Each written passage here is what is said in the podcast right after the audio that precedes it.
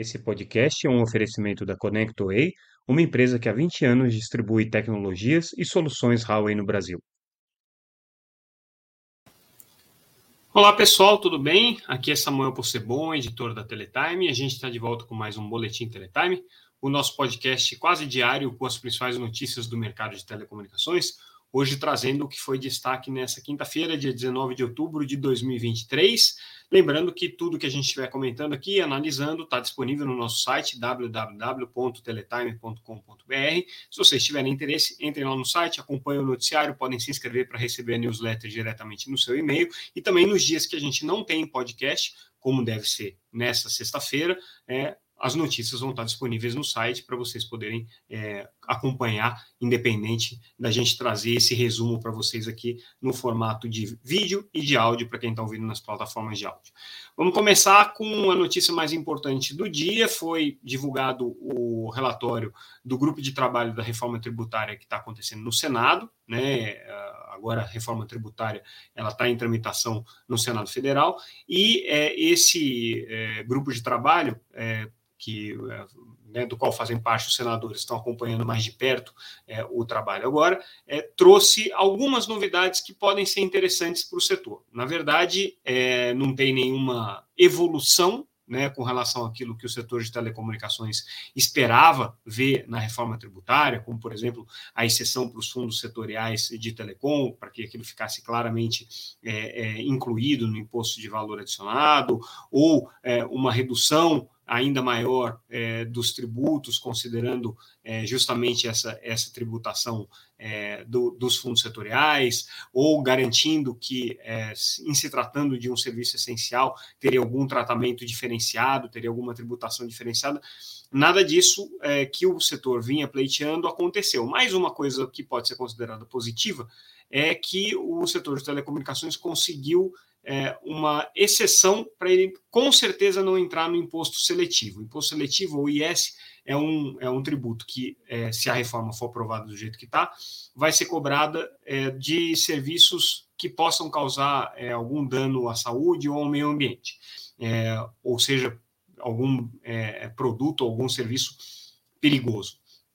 e o setor de telecomunicações não estava incluído né, dentro do rol de, de potenciais aí, é, serviços que é, sobre o qual o IS incidiria, porque isso daí vai ser regulamentado, inclusive, depois. Mas como sempre tem uma conversa de que telecomunicações pode causar mal à saúde por conta das é, radiações não ionizantes, das emissões eletromagnéticas dos dispositivos móveis, por conta das torres que têm um impacto ambiental, porque são construídas e muitas vezes aquilo é, gera é, algum tipo de impacto no, no, no, na paisagem urbana ou ficam muito perto de hospitais ou de prédios e daí podem causar algum tipo de incômodo, é, ou né, as suposições de que as radiações é, não ionizantes eletromagnéticas podem causar é, algum mal à saúde. Lembrando que não existe nenhum estudo é, científico conclusivo que diga que pode haver algum risco é, de, de para a saúde nas irradiações que são feitas dentro dos limites que são praticados hoje. Mas considerando que sempre existe essa conversa e que o setor de telecomunicações sempre vai ser um objeto de volúpia aí por parte do poder público é, para tributação, porque é uma máquina geradora de receitas aí para tributário, havia esse risco de que em algum momento o setor de telecom pudesse ser enquadrado aí como é, um, um setor é, com potenciais riscos à saúde e, portanto, sofrer a incidência aqui do imposto seletivo que vai ser criado. Então, o que o relatório indicou foi que é, telecom com certeza não entraria é, nessa categoria aqui de serviços perigosos para é, sofrer incidência do imposto seletivo. Então, não foi um avanço propriamente dito, mas foi uma blindagem contra uma possível piora, né, inclusive é, no cenário é, da reforma tributária para o setor de telecomunicações, que já não considera é, a reforma é, muito positiva, né, por uma série. É, positiva no sentido da simplificação é, tributária, simplificação regulatória que está sendo proporcionada.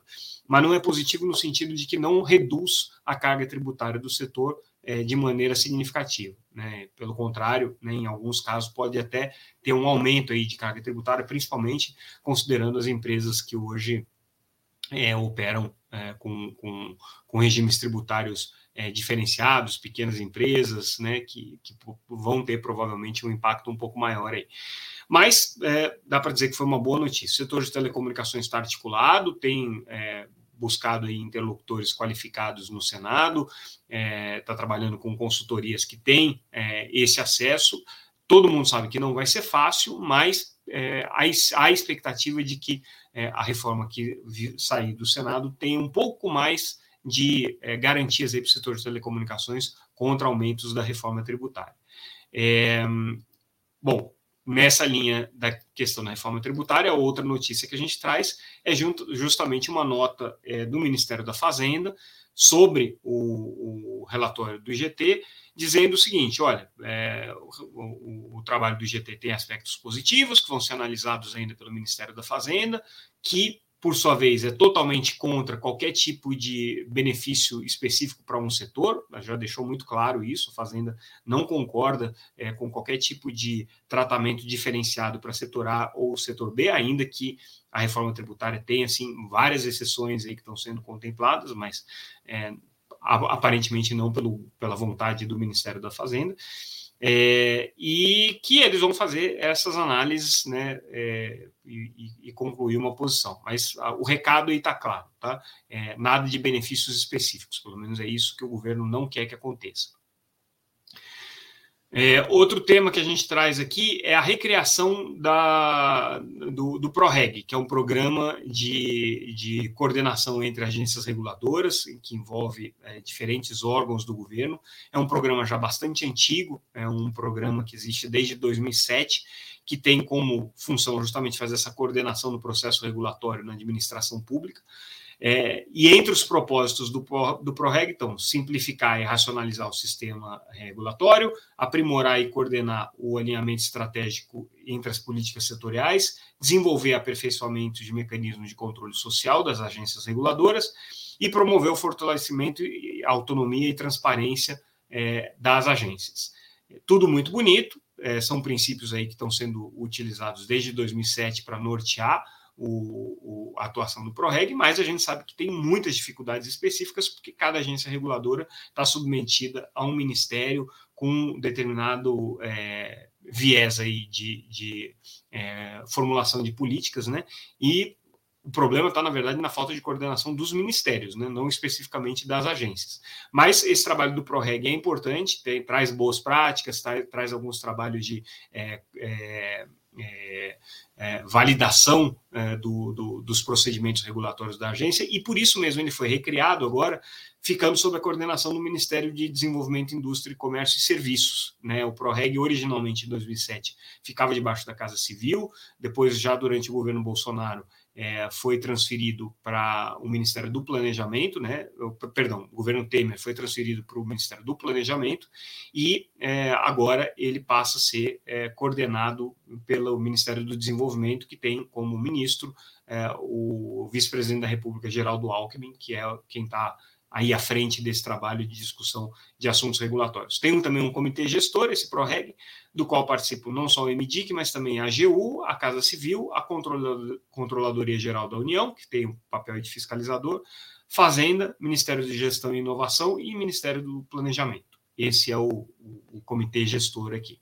E a Anatel, obviamente, é uma das agências que é referência aqui no trabalho do PROREG, por ser das, das agências reguladoras em operação hoje é uma das mais antigas. Né? Então, a Anatel tem essa, essa, esse duplo papel aí, né? É a decana do, da regulação, da regulamentação no Brasil, do, do trabalho de regulação no Brasil, é, e é também, obviamente, uma agência que regula um setor super importante, que é o setor de telecomunicações.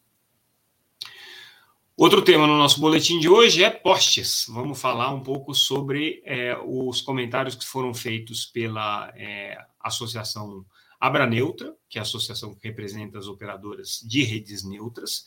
É, essa associação se manifestou para o conselheiro é, Alexandre Freire, que está relatando aí o processo de regulamentação conjunta de postes por parte da, da, da Anatel tem também o trabalho que está sendo feito pelos técnicos e pela diretoria é, da ANEEL, que é a outra agência envolvida com esse projeto.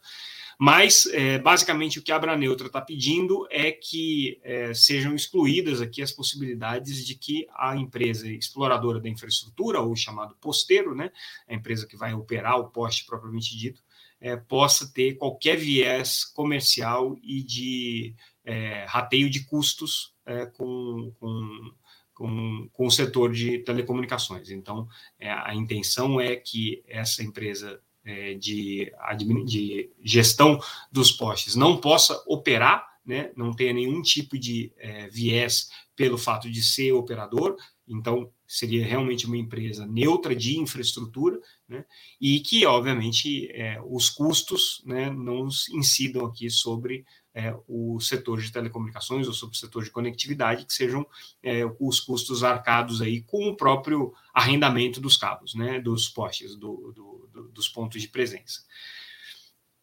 Falando um pouquinho agora de noticiário internacional, é, a Nokia anunciou o seu balanço ah, referente ao terceiro trimestre, é, com ah, algumas é, referências aqui de é, quedas de, de, de receita, de faturamento, mas o mais importante com a previsão aqui de enxugamento de 14 mil vagas é, de colaboradores que a empresa tem hoje. Né? Então, é, como ela está perdendo receita, é, caiu aí 15% no trimestre, a, a Nokia acendeu o sinal de alerta e vai fazer uma nova reestruturação, já com um corte ainda mais é, é, criterioso do que foi na primeira reestruturação alguns anos atrás, em que a Nokia é, também promoveu cortes, também promoveu otimização da sua infraestrutura. Né? É, então, óbvio que a empresa vai sofrer. O que acontece por trás da, da, desse, dessa crise, né, seja que a gente pode chamar de crise da Nokia, é o fato de que ela perdeu muito espaço e hoje ela tem um protagonismo é, relativo no mundo do 5G. Né? Se ela já foi talvez uma das maiores empresas na época do 3G, é, ela acabou ficando fora de muitos projetos importantes de 4G e principalmente no Brasil, né, mas em outros países também. E agora com o 5G é natural que ela acabe ficando fora também, porque é, os, os, operadores tendem a manter as suas mesmas estruturas, né, que já estavam é, legadas ali no serviço de 4G e no 3G. Então, como a Nokia já estava fora, fica um pouco mais complicado mesmo. Tanto que ela tem feito uma aposta muito grande, né, é, em redes privativas. A Nokia é uma das empresas que mais estimula né, o uso das tecnologias móveis por redes privativas, porque vê aí uma oportunidade dela crescer. Agora, é, o duro é crescer e, ao mesmo tempo, conseguir né, é, fazer os investimentos necessários e ser competitiva junto com outros fornecedores né, que hoje conseguem condições melhores do que, do que a Nokia. Ela teve uma perda significativa de quase 20% na receita no segundo trimestre, né? É, e isso, obviamente, é, preocupa aqui a gestão da companhia. Falando um pouco sobre portabilidade numérica, é, um dado interessante é que nesse terceiro trimestre, é, a portabilidade entre operadoras móveis caiu 46% em relação a 2022.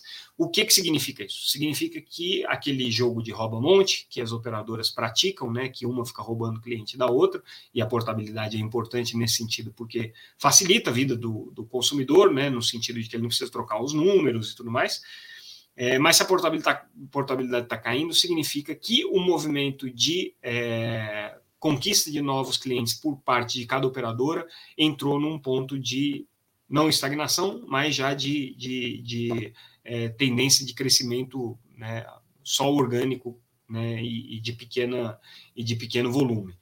É, por que isso? Né? Porque a portabilidade dá muito à medida é, desse crescimento. Agora, como você já tem hoje um, uma infraestrutura de banda larga móvel já bastante pervasiva né, entre, entre, entre as é, operadoras e que as pessoas não têm tido muito interesse de trocar de operadora, aí a questão da portabilidade ela realmente despenca.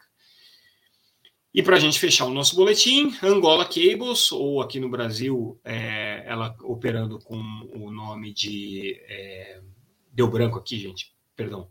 Tel, Tel Cables, Tel Cables Brasil, é o nome fantasia que a Angola Cable opera aqui no Brasil, anunciou que conseguiu bater o recorde aqui de é, volume de dados trafegados na sua rede, 12,6 terabytes trafegados, né, 2, perdão, 12,6 mil terabytes trafegados na rede, né? sendo que o Brasil sozinho é responsável por 40% desse tráfego. Então, é para vocês verem que, é, apesar de ser aí uma das principais operadoras de infraestrutura é, é, submarina na, na África, né?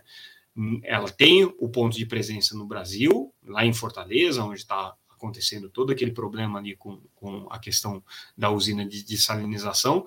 É, e é, o Brasil é super importante nesse tráfego que está sendo gerado aí na rede da Angola Cable, segundo esses números que foram divulgados pelo operador aqui. E com isso, a gente encerra o nosso boletim de hoje. Nessa sexta-feira, agora, dia 20, a gente só vai voltar com o boletim se houver algum assunto que mereça a gente parar as máquinas aqui para avisar vocês. É, do contrário, vocês podem continuar acompanhando no nosso boletim é, lá no site www.teletime.com.br ou pelas redes sociais. É, se nada acontecer, na segunda-feira a gente volta com mais um Boletim Teletime. Como sempre, agradeço a audiência, a atenção de vocês. Os comentários, quando acontecem, são sempre muito bem-vindos.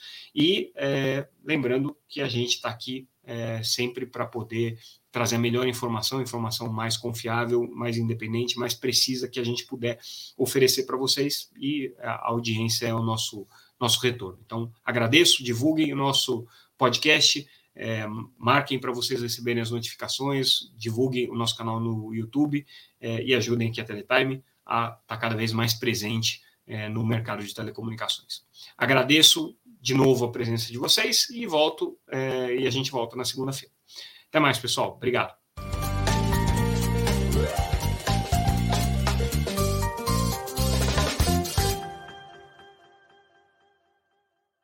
Esse